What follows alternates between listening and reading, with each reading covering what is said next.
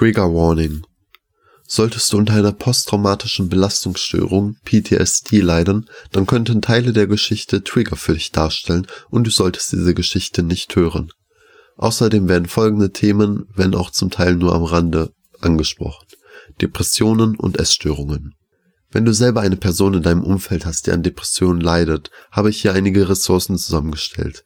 Diese kannst du auch bei kleineren Problemen kontaktieren, wie beispielsweise Streit mit deinen Eltern oder sollten dich Teile dieser Geschichte beunruhigen. Linktree slash Seelsorge, ansonsten findest du die Ressourcen auch noch auf meiner Website. Und jetzt viel Spaß mit dem Hörbuch.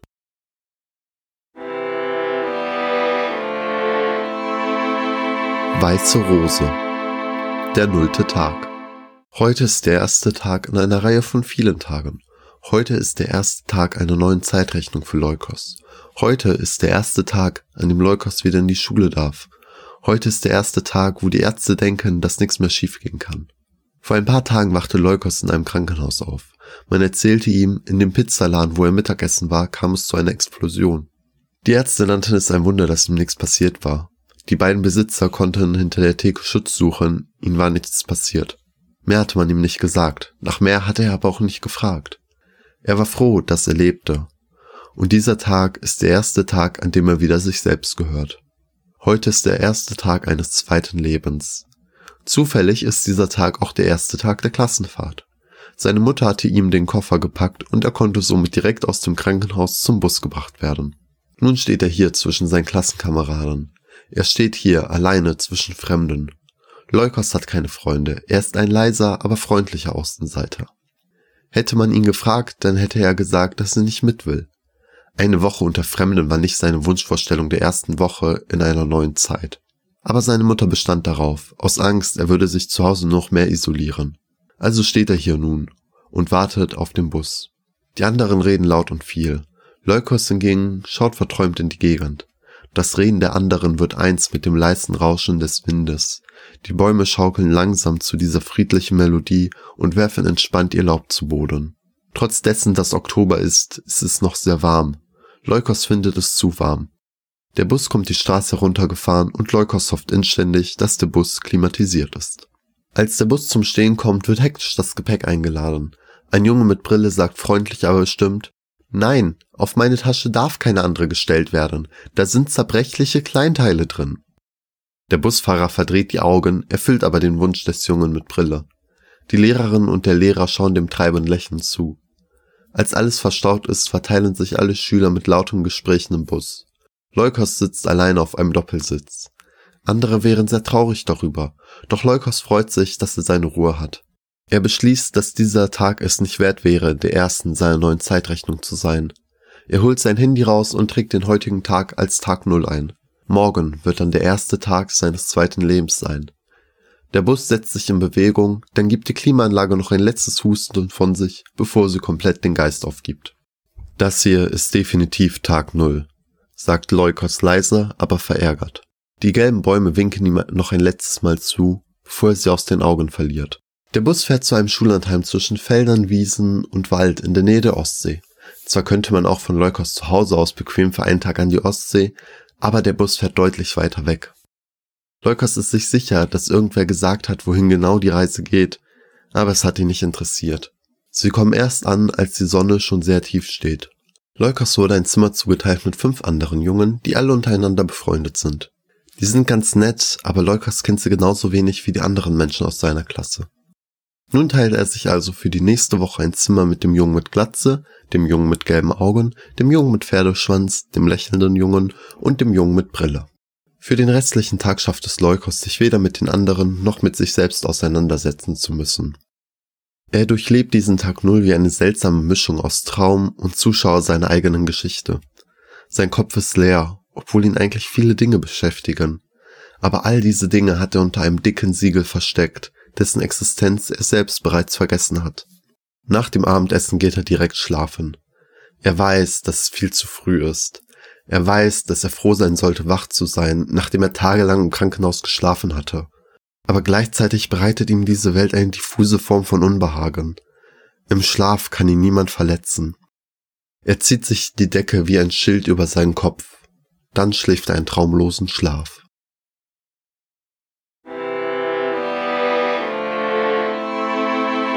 Der erste Tag. Es ist ein ganz normaler Morgen, ein Morgen wie viele andere. Die Vögel singen und die Sonne schaut durch das Fenster, welches nur von dünnen Gardinen verhangen wird. Der Wecker von dem Jungen mit Brille fängt leise an zu fiepen. Guten Morgen, Freunde, sagt Leukos zu den anderen Jungen aus seinem Zimmer. Grummeln ist die Antwort. Er ist der Erste, der aufsteht, war aber auch der Erste, der schlafen ging. Nach und nach stehen alle auf und ziehen sich um. Er geht schon mal ins Bad und macht sich fertig. Als er wiederkommt, sind schon alle weg.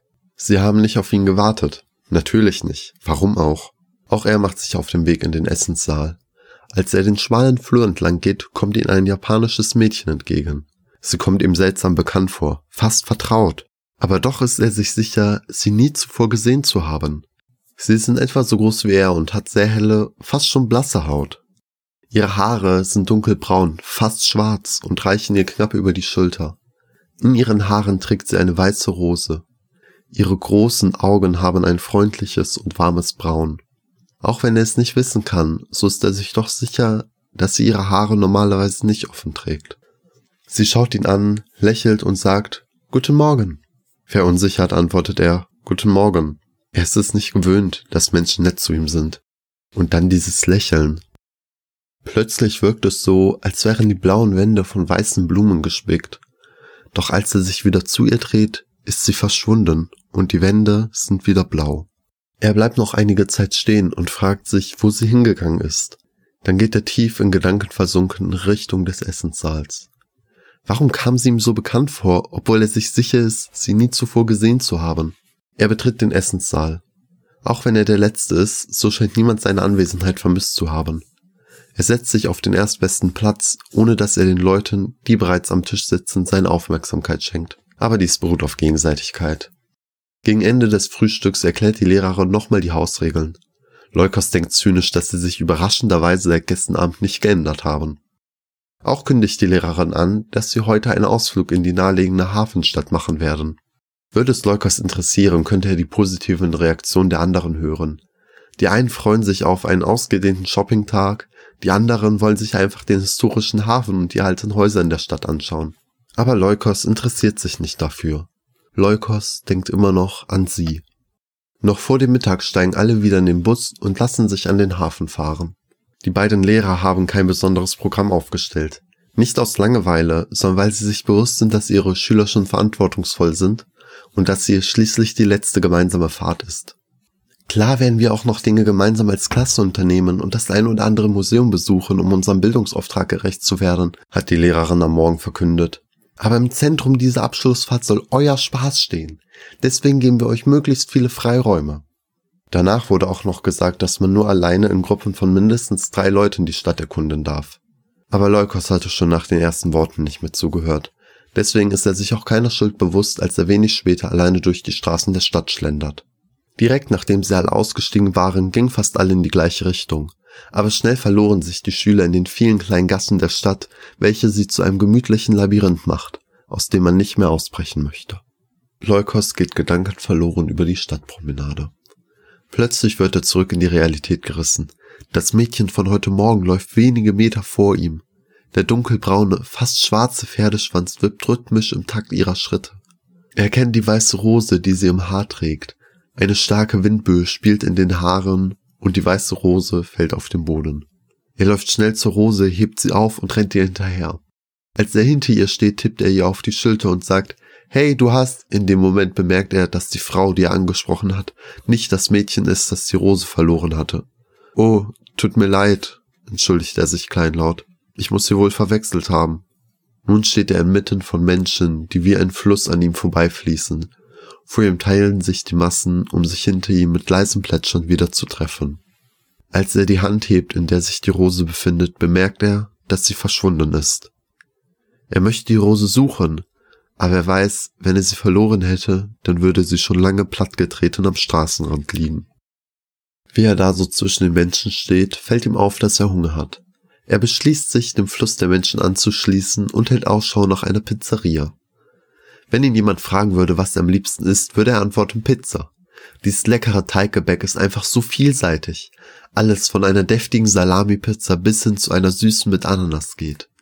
Es soll in Schweden sogar eine Pizza mit Bananen und Schokosoße geben. Was er davon halten soll, weiß er nicht. Aber solche Fragen stellt ihm niemand, weshalb er diese Antwort nie geben muss. Die erste Pizzeria ist sehr rustikal mit dunkler Holzausstattung. Glühbirnen hängen am Kabel von der Decke herab. Die Säulen sind mit Feinschnitzereien verziert. Neben dem Eingang ist ein umgebautes Fenster, durch das man direkt bestellen kann und dann seine Pizza hinausgereicht bekommt. Leukos bestellt eine Salami-Pizza. Nach sieben Minuten im Steinofen ist seine Pizza fertig. Er sucht sich mit seinem Pizzakarton ein nettes Plätzchen im öffentlichen Garten der Stadt. Als er den Karton öffnet, schlägt ihm der Geruch von verbranntem Fleisch entgegen. Die Pizza sieht okay aus, aber der Geruch, der eine Mischung von Schwarzpulver und Verbrennung ist, lässt seinen Appetit vergehen. Er bemerkt einen Obdachlosen mit Vollbart, der wie zufällig gegenüber der Bank im Gras sitzt. Leukos steht auf, setzt sich neben den Mann mit Bart und bietet ihm die Pizza an. Suchst du eigentlich was? fragt der Mann interessiert. Leukos antwortet, was meinen Sie? Ach, tu doch nicht so, Jungchen. Ich weiß doch, wie jemand aussieht, der etwas oder jemanden sucht. Während Leukos Luft holt, um zu antworten, ist der Mann mit Bart dankbar die Pizza. Ach, es ist nichts, nichts Bestimmtes. Da ist nur dieses Mädchen, das ich kenne und gleichzeitig auch nicht kenne und Leukos macht eine Pause. Ich weiß nicht, was ich suche, sagt er nach einiger Zeit gefasst. Aber Sie haben recht, ich bin wohl ein Suchender. Der Mann lächelt freundlich. Nimm dir Zeit. Wofür? fragt Leukos. Der Mann mit Bart erwidernd grinsend. Ich bin mir sicher, das weißt du schon. Danke, sagt Leukos höflich, auch wenn er nicht den geringsten Schimmer hat, was der Mann damit meint. Er macht Anstalten aufzustehen, da hält der Mann mit Bart ihm auf. Warte noch, sagt er, während er aus seinen Sachen eine weiße Rose hervorzaubert. Der Mann erklärt, ich nehme nicht gern etwas an, wenn ich auch nicht etwas geben kann. Ist die für mich? fragt Leukos verwundert. Ja, nimm sie ruhig. Woher haben Sie die denn? fragt Leukos skeptisch. Eine junge Japanerin hat sie hier verloren. Wohin ist sie gegangen? Fragt Leukos. In diese Richtung, antwortet der Mann mit Bart und deutet die Promenade hinab. Vielen Dank, ruft Leukos, noch bevor er aufspringt und in die Richtung losrennt. Hey, du hast deine Rose vergessen, ruft ihm der Mann hinterher. Aber das hört Leukos schon nicht mehr. Wie der Mann mit Vollbart Leukos entspannt dabei zusieht, wie er dem Horizont entgegensprintet, denkt er sich noch, dass Leukos wohl sehr genau weiß, wonach er sucht. So war ich auch in meiner Jugend, immer dem Horizont entgegenrennen, in der Hoffnung, irgendwann die Sterne vom Himmel pflücken zu können. Der Mann mit Bart lächelt in seinen Vollbart hinein, denn zumindest er hat gefunden, was er gesucht hat. Leukos rennt und rennt, er schaut in jedes Gesicht, das an ihm vorbeizieht, wirft seinen Blick in jedes Geschäft, an dem er vorbeirennt. Dann bleibt er stehen und verschnauft. Wegen seiner Eile fällt ihm noch nicht auf, dass die Wand, gegen die er sich lehnt, ein historischer Leuchtturm ist, der wie ein Wächter mit seinem gelben Auge immer noch Nacht für Nacht über die Stadt und ihre Bewohner, den Hafen und die Seefahrer wacht. Auch wenn er es schon wusste, wird ihm jetzt klar, dass er sie so nicht finden kann. Ohne den Leuchtturm zur Kenntnis zu nehmen, beschließt er noch ein wenig durch die Stadt zu gehen. Was soll er denn auch sonst tun? Erst jetzt nimmt er wirklich wahr, wo er sich befindet. Die Häuser drängen sich klein und gequetscht nebeneinander an der Straße, die am Hafen lang führt. Jedes Haus hat eine andere Farbe. Somit sieht die Wand aus Häusern viel freundlicher aus, als man es aus einer Großstadt gewöhnt ist. Im Hafen, der direkt neben der Straße liegt, auf der Leukos geht, liegen verschiedene kleine Boote. Es ist ein kleiner Hafen, in dem lediglich die Fisch- und Krabbenkutter der Anwohner ein Zuhause haben. Viele Plätze des Hafens sind aber an diesem warmen Oktobertag frei. Wer wohl gerade unterwegs ist? Auch liegt in dem Hafen ein einzelner Ausflugsdampfer für Touristen, von dem aus man sich die Stadt vom Wasser aus ansehen kann. Leukos nimmt eine Straße, die tiefer in die Stadt führt, und schon bald ist der Hafen verschwunden. Er befindet sich nun in der Fußgängerzone, in denen unzählige Geschäfte um die Ersparnisse der Touristen betteln. Souvenirshops, Modegeschäfte und Restaurants drängeln sich um die besten Plätze und versuchen mit bunten Schildern und exotisch gestalteten Schaufenstern die Aufmerksamkeit vorbeiströmender Touristen zu ergattern. Wenn man einen Schritt zurückgeht und das Geschehen betrachtet, so bekommt man den Eindruck, dass die Besucher sich als homogenes Meer perfekte Hafenstadt angleichen wohingegen die Geschäfte wie bunte Fremdkörper aus diesem Meer an Gleichheit hervorstechen. Leukas wundert sich, in was für einer kuriosen Welt er doch lebt. Er schaut auf seine Uhr und bemerkt, dass er vielleicht zurück zur Gruppe finden sollte. Er geht den gleichen Weg zurück, den er auch gekommen ist. Er schiebt sich gegen den Strom von Menschen voran. Als er wieder in Sichtweite des Hafens kommt, bemerkt er den Leuchtturm und fragt sich, wie er ein so großes Bauwerk übersehen konnte. Anschließend geht er ein Stück durch den großen Stadtgarten. Grüne Büsche und Bäume bilden große Wälle, die von bunten Blumen gespickt sind, um die Besucher vor dem Alltag zu beschützen. Er verlässt die grünen Mauern und wie durch Zufall ist vor ihm eine kleine Gruppe aus seiner Klasse. Er bemerkt sie, sie bemerken ihn aber nicht. Unsichtbar. Gemeinsam mit oder besser neben ihnen kommt er wieder am Bus an. Einige warten schon, auf andere wird noch gewartet. Als sie dann vollzählig sind, geht es los. Leukos sitzt wieder auf seinem Einzelplatz am Fenster und schaut der Natur dabei zu, wie sie vorüberzieht. Eine Kuh schaut Leukos dabei zu, wie er vorüberzieht. Zurück im Schullandheim sind es noch anderthalb Stunden bis zum Abendessen. Leukos legt sich in sein Bett zum Nachdenken. Das Licht ist zu hell, er zieht sich die Decke über seinen Kopf. Viel besser. Er fängt an nachzudenken. Er denkt an das Mädchen, das ihm so bekannt vorkommt, und doch hat er sie noch nie gesehen. Er denkt an die Worte von dem Mann mit Bart. Er denkt daran, wie seltsam sich doch die Menschen in der Hafenstadt verhalten, und er fragt sich, ob er auf sie genauso befremdlich wirkt, wie sie auf ihn. Er hört die Tür aufgehen. Klick, Leukos erschrickt. Aber die Tür ist nur wieder ins Schloss gefallen. Mehrere Menschen haben das Zimmer betreten und unterhalten sich. Leukos hört ihnen nicht zu. Er hält sich die Ohren zu. Sie sind zu laut. Er kann seine eigenen Gedanken nicht mehr hören. Er zieht die Decke zurück und steht auf. Oh, Leukos, wir haben dich gar nicht bemerkt, sagt der Junge mit Glatze grinsend. Leukos lächelt nur zurück und verlässt kommentarlos das Zimmer. Klick, die Tür ist zu. Leukos zieht sich seine Schuhe an und geht raus. Neben dem Schullandheim ist ein Wald. Ein guter Platz, um alleine zu sein. Er geht ohne Ziel in den Wald hinein. Nach einigen Metern entdeckt er zwischen den dicken Bäumen eine kleine Lichtung. Die Sonne, die vom Blätterdach stets zurückgehalten wird, stößt auf dieser Lichtung in dicken Strahlen bis auf den Boden vor. Im goldenen Kegel der Sonne inmitten der Lichtung wächst grün und hoch das Gras. Und inmitten des Grases sitzt sie. Leukos kann es nicht glauben. Sie sitzt da, mitten auf der Wiese. Sie trägt einen Pferdeschwanz und eine weiße Rose im Haar. Leukos tritt auf die Lichtung. Hallo, sagt er vorsichtig. Sie dreht sich um und lächelt ihn an. Hallo Leukos, Sei doch nicht so schüchtern und setz dich zu mir. Leukos folgt der Aufforderung und setzt sich auf die Wiese. Warum kennst du meinen Namen? Sie lacht. Warum kennst du meinen nicht? Leukos schaut beschämt zu Boden. Er fragt, wir kennen uns also? Ja, ziemlich gut sogar, antwortet sie. Leukos ist verwirrt. Wenn wir uns kennen, warum kann ich mich nicht an dich erinnern? denkt er laut. Waren wir Freunde oder so? hakt er nach. Sie lächelt. Wenn du so willst. Für mich war es immer mehr. Leukos schaut sie verwirrt an. Seit wann kennst du mich denn schon? fragt er. Sie schaut kurz in den Himmel, als ein Bussard über ihre Köpfe zieht. Seit ungefähr sechs Monaten. Im März haben wir uns kennengelernt. Leukos schaut sie fragend an. Dieser Blick reicht, damit sie mehr erzählt. Ich war auf dem Weg zu einer Freundin. Wohin du wolltest, weiß ich nicht. Auf dem Weg in einer belebten Straße habe ich die weiße Rose, die ich in meinen Haaren trug, verloren. Du musst es gesehen haben. Du hast die Rose aufgehoben und bist mir hinterhergerannt. Als du dann dicht hinter mir warst, hast du mir auf die Schulter getippt. Warst du zu schüchtern, um etwas zu sagen? Ich habe mich umgedreht und unsere Blicke haben sich getroffen. Irgendwas war anders an dieser Begegnung als normal. Es war wie ein Blitz, der tief in meinen Körper fuhr. Es kribbelte, aber es war ein angenehmes Kribbeln, Irgendwas lag in deinem Blick, was mir das Gefühl gab, jemanden gefunden zu haben, den ich schon seit dem ersten Tag vermisse, ohne es je zu wissen. Einige würden sagen, es war Liebe auf dem ersten Blick, aber es ging deutlich tiefer. Ich nahm deine Hand und hab dich angelächelt. Du hast zurückgelächelt. Und ich wusste, dass du das gleiche Gefühl hattest wie ich. Ohne einen weiteren Gedanken an das zu verschwenden, was wir beide an diesem Tag tun wollten, gingen wir Hand in Hand in den Wald.